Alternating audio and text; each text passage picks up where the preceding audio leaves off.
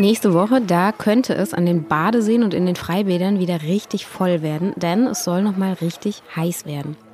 Herzlich willkommen zu Was jetzt, dem Nachrichtenpodcast von Zeit Online. Es ist Dienstag, der 13. Juli und mein Name ist Simon Gaul. Wir sprechen über die anstehende Hitzewelle und wir sprechen über die Nachfolge von Boris Johnson in Großbritannien, außerdem über Einschulungen. Aber jetzt zuerst wie immer die Nachrichten. Ich bin Matthias Peer. Guten Morgen.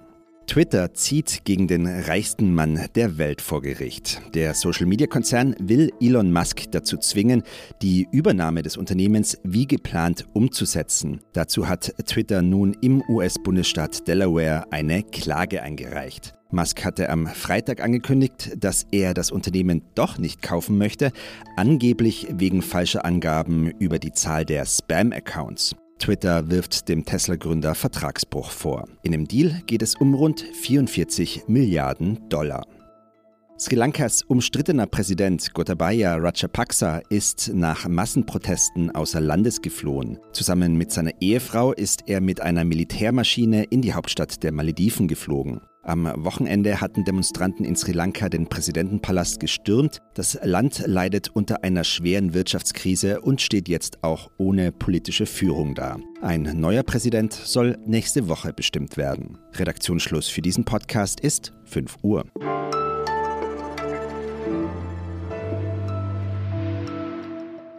Ich habe es ganz zu Anfang ja schon gesagt, es soll wieder richtig heiß werden in Deutschland.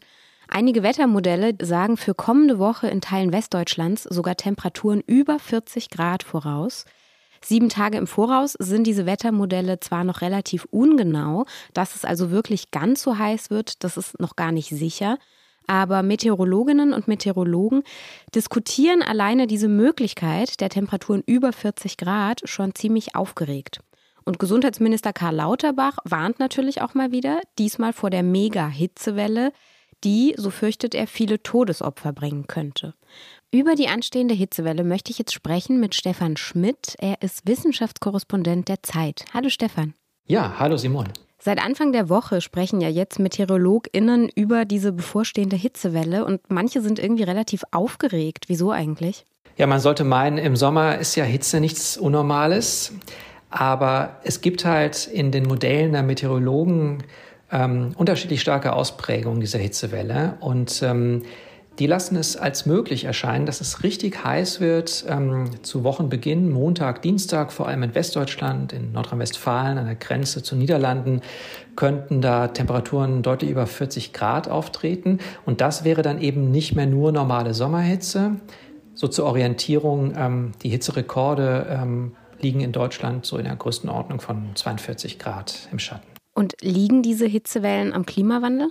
Ähm, bis vor kurzem hat man ja gesagt, äh, Wetterereignisse lassen sich nicht kausal auf den Klimawandel zurückführen. Das stimmt seit ein paar Jahren nicht mehr. Es gibt einen neuen Forschungszweig, Attributionsforschung heißt der, wo also die, äh, der, der ursächliche Beitrag der ähm, Emissionen der Menschen auf Veränderungen in Wetterereignissen ähm, untersucht werden.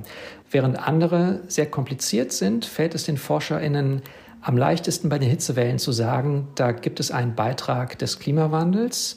Mittlerweile gehen die so weit, dass sie pauschal sagen, zu jeder Hitzewelle hat der Klimawandel beigetragen, hat sie wahrscheinlicher und oder stärker gemacht. Und dann schließt sich auch wieder der Kreis, warum diese extrem hohen Temperaturen Alarmglocken klingeln lassen. Ne? Natürlich, denn wenn wir uns anschauen, was hat sich jetzt verändert ähm, im globalen Durchschnitt seit der Industrialisierung, da sind wir bei einer ähm, Zunahme von so etwa 1,1 Grad Celsius. Gleichzeitig wissen wir, dass wenn die Emissionen nicht drastisch gemindert werden, dann wird vor Ende des Jahrhunderts werden anderthalb Grad, zwei Grad, möglicherweise drei Grad oder mehr Zunahme überschritten. Das klingt immer so klein, diese Ein-Grad-Schritte. Ne? Man sieht, dass diese relativ kleinen Veränderungen im globalen Durchschnitt, dass die für ganz viel Eskalation der Extremwetterereignisse sorgen. Man will sich gar nicht vorstellen, was das dann übersetzt in Hitzewellen bedeuten könnte im Laufe des Jahrhunderts. Wie könnte oder sollte sich die Politik denn darauf einstellen? Also die eine Antwort, die auf der Hand liegt, ist natürlich Klimaschutz ernster nehmen, konsequenter äh, Emissionen reduzieren. Bloß hilft das nur für die Zukunft. Damit gelingt es hoffentlich, die künftigen äh, Klimawandelfolgen abzumildern. Die jetzigen Mit denen muss man anders umgehen, auf die muss man sich einstellen durch Vorsorge, durch äh, Bevölkerungsschutz. Und was konkret könnte man denn tun? Über Warnsysteme nachdenken, den alten Leuten, ähm, die alten Leute darauf hinweisen, wenn es für sie gefährlich wird. Ähm, Schafft man es vorher noch, ähm, äh, noch ordentlich quer zu lüften? Schafft man es, so ganz simple Sachen wie ähm, Wasser bereitzustellen, um sich, äh, um die Füße in kaltes Wasser zu stellen? Ähm, das ist jetzt das Beispiel Senioren. Und ähm, sind die Alarmketten ähm, aufgestellt? Gibt es einen Plan, wer in der öffentlichen Verwaltung was bei Hitze zu tun hat? Selbst das ist nicht immer sichergestellt. Danke, Stefan. Sehr gerne. Tschüss.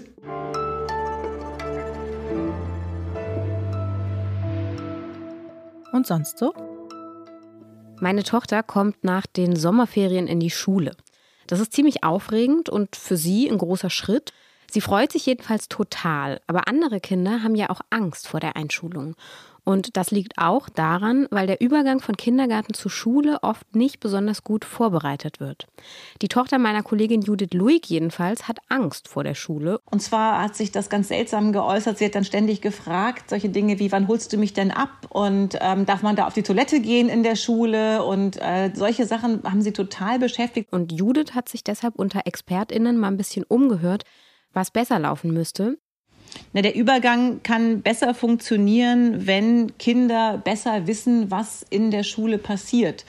Also dadurch, dass sie ähm, einfach einmal diese Schule besucht haben, dass die Klassenlehrer zum Beispiel den Kindern in der Grundschule einen, einen Brief schreiben und ihnen erzählen, hallo, mit einem Foto zum Beispiel, wir sind äh, die Klassenlehrer. Dass wenn Klassenlehrer das nicht machen, kann man als Eltern natürlich selber mal in die Schule gehen, vor die Schule gehen. Rituale helfen natürlich, die Kinder vorzubereiten. Also solche ähm, einfachen Sachen, wie dass man den Schulranzen kauft.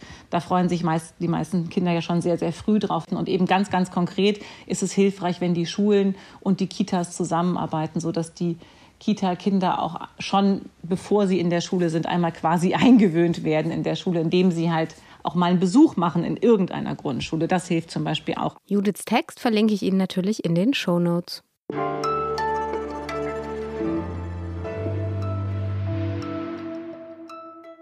Jetzt schauen wir noch mal auf Großbritannien. Die Wettbüros im Vereinigten Königreich haben ein neues Rennen im Angebot. Man kann jetzt darauf setzen, wer Nachfolgerin oder Nachfolger von Boris Johnson wird. Bis Anfang der Woche konnten die Aspiranten auf den Job ihre Kandidaturen einreichen und bis zum 20. Juli, also Mitte kommender Woche, sollen dann nur noch zwei übrig bleiben. Zwischen denen können sich dann die Parteimitglieder entscheiden. Was wird sich aber ändern unter einer neuen Führung? Darüber spreche ich mit Bettina Schulz aus London. Hallo Bettina. Hallo Simon. Heute startet ja die erste Abstimmung bei den Tories. Kannst du dieses Verfahren noch mal kurz erklären? Also wie genau bestimmen die jetzt ihren neuen Chef oder Chefin? Ja, es gibt jetzt mehrere ähm, Wahlgänge, wo zunächst mal die Fraktion, also die 358 Abgeordneten im Parlament darüber abstimmen, wen sie aus diesem großen Feld von Kandidaten auswählen. Und am 21. Juli sollen dann die beiden Kandidaten übrig bleiben, unter denen dann hinterher die Partei ähm, per Briefwahl entscheiden soll, wer letztendlich dann wirklich Premierminister oder Premierministerin wird. Ähm, das äh, soll dann am 5. September feststehen, so dass wir dann wissen, ähm, wer die Nachfolge von Boris Johnson antritt.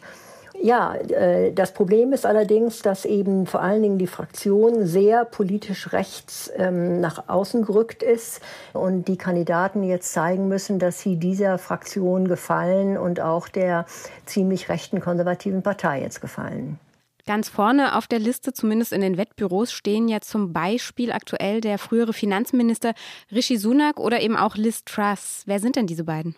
Also ähm, Rishi Sunak, das hast du ja schon gesagt, das ist der ähm, bisherige Schatzkanzler, der ist vor wenigen Tagen zurückgetreten. Er ist eigentlich ein ziemlich brillanter, guter Kopf, hat auch eine gute Finanzpolitik gemacht, ist sehr gut ausgebildet. Aber man darf nicht daran vorbeigucken. Das ist ein Getreuer von Boris Johnson. Und ähm, auch er wird also äh, die bisherige Politik äh, weiterführen. Und die zweite Kandidatin, also die bisher äh, höchstwahrscheinlich sehr gute Chancen hat, das ist die äh, Außenministerin Liz Truss, äh, ist auch eine enge Verbündete von Boris Johnson, war im Übrigen früher eine Liberale. Äh, hat sogar dafür gestimmt, dass äh, Großbritannien in der EU bleiben soll und hat dann im Prinzip erst ihre Meinung geändert, als sie gesehen hat, dass sie in der konservativen Partei eine Karriere machen könnte. Aber die tut und sagt alles, Hauptsache, sie wird in der Fraktion und Partei äh, angenommen als Nachfolgerin von Johnson. Also man kann sehen, was das für Leute jetzt sind. Ja, es sind alles Gefolgsleute von Johnson klingt jetzt nicht so, als ob sich überhaupt irgendwas ändern könnte im Herbst. Also es ändert sich sicherlich die Art der Politik, die gemacht wird. Ja, also diese ganzen Skandale und ähm, Lügen von Boris Johnson und diese kurzatmige Politik von Johnson, die eigentlich nur noch hinterher darauf ausgelegt war, Schlachtzeilen zu machen, damit man über seine Skandale hinweg sah. Das wird aufhören. Aber die grundlegende äh, Politik, die er eingeschlagen hat, die bleibt. Das heißt, der Brexit ist weiterhin äh, die tolle Agenda. Ähm, es wird auch weiterhin äh, davon ausgegangen, dass das äh, Gesetz durch das Parlament kommt, was im Prinzip das Nordirland-Protokoll unterminieren soll. Es wird sicherlich auch die ähm, Flüchtlingspolitik weiterverfolgt, äh, dass äh, sogenannte illegale Flüchtlinge nach Ruanda abgeschoben werden sollen. Ja. Ernüchternd. Ja, es ist ernüchternd, eigentlich schade. Und ich glaube, die richtige Wende, die bekommt man, wenn überhaupt, erst in der nächsten Unterhauswahl 2024, 2025. Also bis dahin muss das Land höchstwahrscheinlich wieder warten. Danke dir. Ja, alles Gute nach Berlin. Das war dann auch schon wieder was jetzt für heute. Wenn Sie noch Tipps zur Einschulung haben oder uns sonst was Schönes schreiben wollen, dann können Sie das gerne tun an wasjetzt.zeit.de. Kritik lesen wir natürlich auch. Ich sage danke fürs Zuhören und bis bald. Und ähm, wie heißt die Klasse? Das ist auch ganz wichtig. Die Klassen heißen Stimmt. ja heute alle so. Die heißen irgendwie Elefantenklasse oder äh, Chamäleonklasse oder irgendwas. Ah, unsere heißt 1a. Na gut, das ist immerhin.